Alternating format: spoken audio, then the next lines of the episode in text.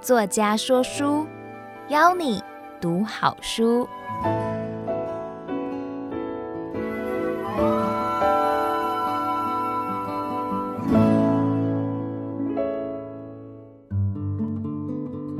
您好，欢迎收听爱播听书 FM 制作的书斋音频。作家说书，我是赖梦群，宝可梦，我会为您挑选值得阅读的好书，让您花十五分钟的时间。聆听一本好书，了解书籍的精华。我这次要跟大家推荐的是我的著作，大是文化出版的《宝可梦刷卡赚钱秘籍》。这本书呢，其实是集结我这八年来每天、每日、每月使用信用卡刷卡赚钱的这个秘籍哦。那里面有教大家如何就是使用信用卡赚回馈，诶，好康。进阶一点的，邀请大家。那一起来玩这个揪团的活动，然后让你身边的亲朋好友一起为大家就是哎加薪赚加菜金这个样子，然后再更进阶的话，就是教大家如何使用呃里程卡刷卡赚点数。那最后的部分呢，就是会跟大家介绍到这个呃如何投资理财，有我自己的一些面对投资理财这个商品的一些简单的介绍。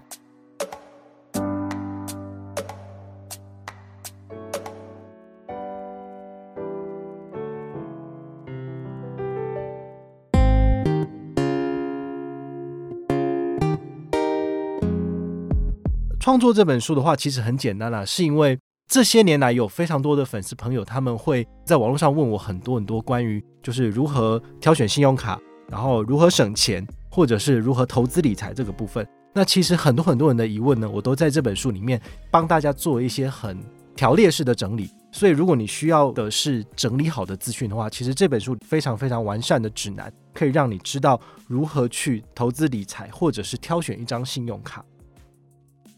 不论你是初阶、中阶、进阶的信用卡使用者，或者是想要踏入投资理财这一块呢，它都是一个很好的入门砖，能够让你简单的、轻松的去理解信用卡这个市场、投资理财这个市场。这样子。第一个部分呢，我想要跟大家聊聊哦，就是大家通常最大的问题就是说，不知道要怎么去挑选属于自己的信用卡。那我们其实纵观台湾的信用卡市场，你会发现银行它有推出有三种不同的回馈，第一种是现金回馈，第二个是红利点数，第三是里程。那其实，在五六年以前呢，台湾银行回馈的信用卡的回馈率主流是以红利点数为主，但是最近这一两年呢，忽然间现金回馈就窜起来了，因为现金回馈有好几个不错的特色，比如说次期回馈。那对于小资主来说的话，就算你只有刷少少的一点钱，你还是拿得到回馈。一般人刚出社会的新鲜人都很适合使用这种卡片。第二点的话呢，就是红利点数。红利点数其实就是早期银行流行给持卡人的这种回馈。那通常就是说，比如说你刷三十元一点，那你刷三万块，你可以累积到一千点的红利。那一千点红利大概可以兑换五十元左右的刷卡回馈金。哦，其实回馈率你这样算下来，大概只有百分之零点三、零点四，哎，其实是蛮低的。但是早期的银行其实他们都是用这种方式控制成本，所以他们给的其实没有很多。但是大部分的人呢，都还是持续的使用这种回馈。第三个部分的话呢，就是里程，包括就是如果你自己本身的年刷卡额够高，好，比如说一年可以刷到五十万，不只是你一个人啊，就是如果你是全家族一起刷的话，可以刷到这么高，我就很建议你就是使用里程卡，因为里程卡的特性就是它有这个所谓的点数放大。以亚洲万里来讲，你如果要换香港到台湾的这个所谓的来回机票的话呢，你大概一万五千点亚洲万里通的里数就可以换到了。但如果你累积的多一点，比如说你累积到两万点，你就可以换到台日机票。那你如果再远一点的话，你甚至可以换台美商务舱的机票。中长程商务舱的票是很贵的，但是呢，你用点数就可以很轻易的去换到。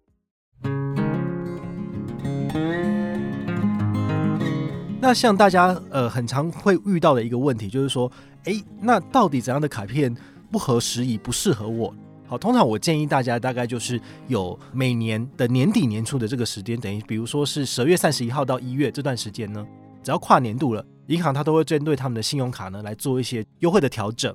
那这个时候呢，你就可以稍微去检视一下你的卡片在新的年度到底有没有优惠变得更好，会变得更差。如果又会变得更差的话，那你的剪刀就可以拿起来了，哈哈，你就可以剪卡了。因为呢，其实永远都有更好的卡片在等你。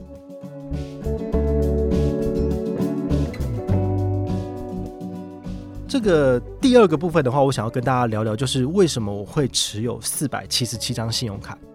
只有类似像收集狂这样的人才会去做这件事情，那就是我嘛。那其实单纯只是因为我热爱、喜爱信用卡这个金融商品，所以我才会做了这么多 crazy 的事情。你可以有你自己人生的其他的呃目标去追寻，所以你不需要花这么多时间在这一块，你只需要当你有问题的时候，你来我这边找答案。也有人问我一个问题哦，就是。行动支付现在越来越夯了，好多人都在使用，但是信用卡有可能会被行动支付消灭吗？因为你拿行动支付出来，就是手机比一下就过了。好，这是一个很好的问题。那其实我在我的书里面也有跟大家做一个解答，这样子哈。这要回到就是所谓的呃支付这件事情的这个所谓的源头。呃，早期会有信用卡出来的原因，其实就是因为呃你可以不用把现金带在身上，然后你可以做延后付款。那么同样的道理，呃，发展成了信用卡之后，最后又成为了所谓的行动支付。行动支付其实只是把你的，比如说你的信用卡或者是你的千账卡绑在这个 APP 上面进行支付，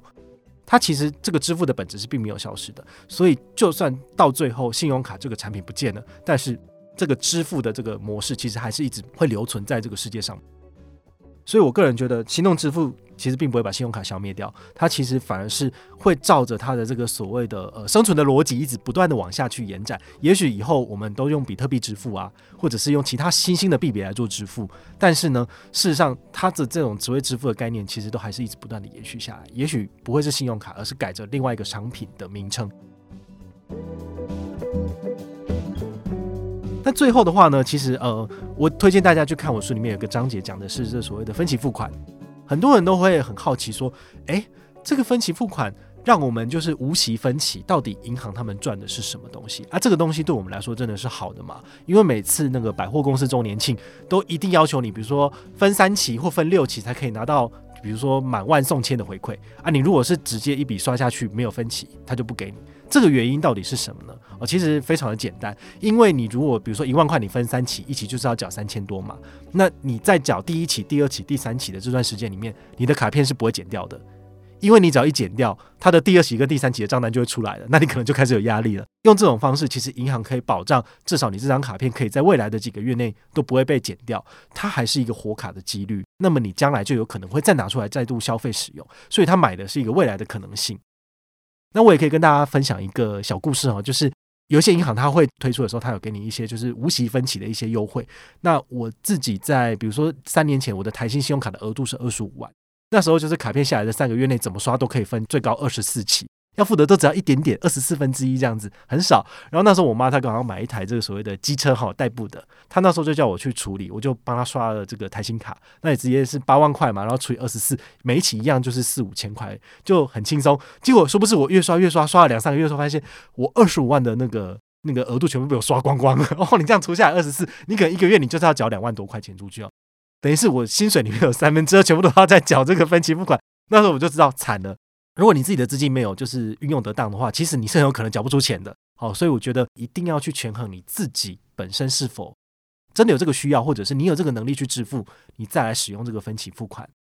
好，比如说每年的秋天，Apple 都会出新的手机，那最近 iPhone 现在一直都要三四万以上，但是你绝对不应该是在秋天新机出来的时候立马就先刷卡再说，你应该要先存钱，确定有这笔钱可以支付这个款项之后，再来用刷卡分期零利率，对你的财务杠杆才不会那么大。好，你这样子比较轻松一点。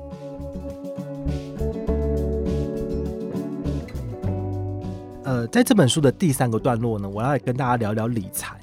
其实很多人都在问我一个问题，就是说，呃，我是小资主，我自己赚的钱都已经不够多了，我到底要怎么理财啊？所以这部分我想要先跟大家理清观念，就是说，其实信用卡它其实没有办法为你做真正的赚钱这个动作，但是信用卡可以为你省钱。当你省下来的钱呢，其实它是不是就是存在账户里面？因为你少支出了嘛，所以那个钱的话呢，其实你就应该要慢慢的把它存起来之后，再把它投资到市场上面去，让它钱滚钱的这个动作，市场复利。那我可以教大家一个最简单的方式，也是我自己很常用的，就是所谓的定期定额。好，这讲起来好像根本就没什么嘛，但事实上它真的很实用，因为我是如何去存到我的百万所谓的第一桶金，其实也是用定期定额慢慢存的。这个定期定额它不见得是一定要，比如说呃每个月三千块、五千块投资到市场上面。事实上也有一些银行的简单的产品，就是每个月帮你薪水发下来就直接扣三千块做定存，那一年之后呢，就是本金加利息还给你。你这样慢慢存、慢慢存之后，其实你最后就会存到三十万或五十万的这所谓的一小桶金。那你有这一笔资金之后，你再来丢到市场上面去做投资运用，其实是反而会比较好的。因为当你的本金越大，其实你滚出来的复利是更惊人。像我的话，我是花了七年的时间存到我的人生一百万，每个月存一万块钱嘛，一年存十二万，七年的话就是九十六万。好，所以其实大家只要撑七年，你就可以拿到一百万，就是这个样子。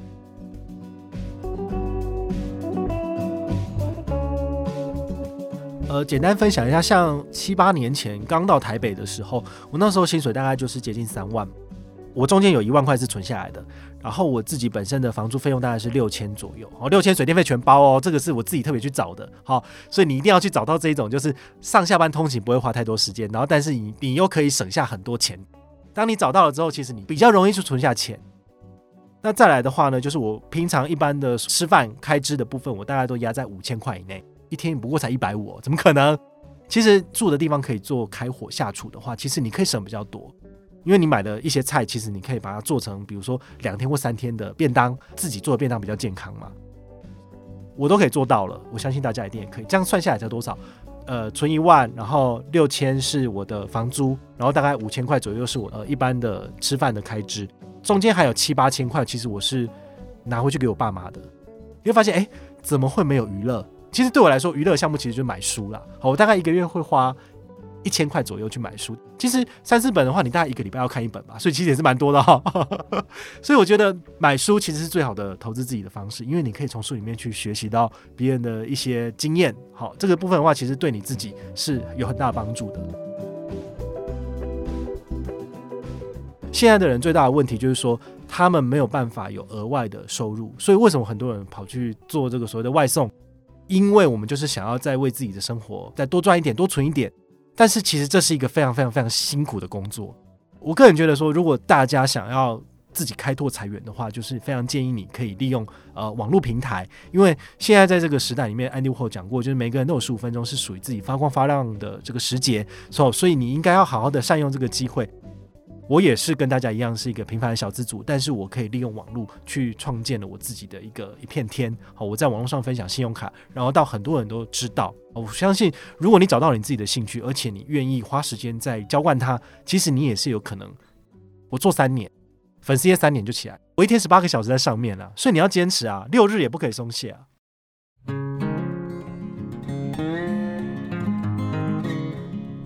其实我在书里面也有讲到一个段落，是跟这个所谓的斜杠有关的哈。那很多人都很好奇说，呃，宝可梦为什么你的一开始的斜杠的做法跟别人都不一样？是一个非常非常简单的一个概念，就是说，当你自己的本业还不够好的时候，你怎么可能可以靠另外一个东西然后来 support 你？好，所以我觉得你自己的本业一定要做得够好。简单举个例子，我自己本身，呃，我大学是念工商业设计系，所以我是呃有学美术。那到最后的话，我现在是来到媒体产业嘛，那一样还是在做简介的部分。所以我的第一个专长是，我可以设计，我有美感，然后我会做影片。那接下来呢，因为我出社会之后，我接触到信用卡，我觉得这金融产品很有趣，我开始慢慢的去研究，研究了十年之后，我成了这个领域的佼佼者。我就会在我分享信用卡的东西，好，除了文字的雕琢以外呢，我还会呃拍照有美感，然后或者是做影片做介绍。所以这东西就是所谓的相辅相成。其实斜杠的概念不是说。因为我不喜欢老板管我，我想要自己当老板，我就自己跳出来做了。但事实上，你没有你的一技之长啊，你应该要有二技之长或三技之长。所以这些东西应该是要慢慢一直往上叠加的。斜杠的意思就是你的名字后面有个 slash，然后就是你有哪些哪些哪些称号嘛。所以这个东西其实是要一个一个一个去达成的，而不是说我因为我想要很很多很多这个称号，所以我就先辞职，我就去做这些事情，不是这样子的。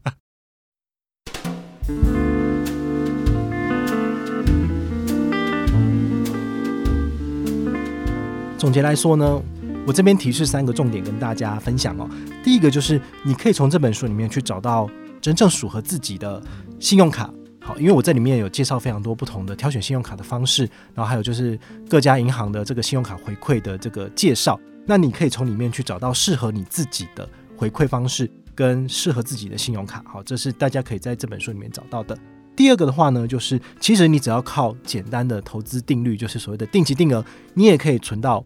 人生的第一桶金，也就是你的百万。哈，其实我七年就做到，我相信你如果每个月存一万五，你可能五年或四年你就可以做到了。我还是要鼓励大家多存钱，好，钱存得多，你才有可能让它就是产生复利的效应。好，所以这是你可以在这本书里面得到的第二个观念。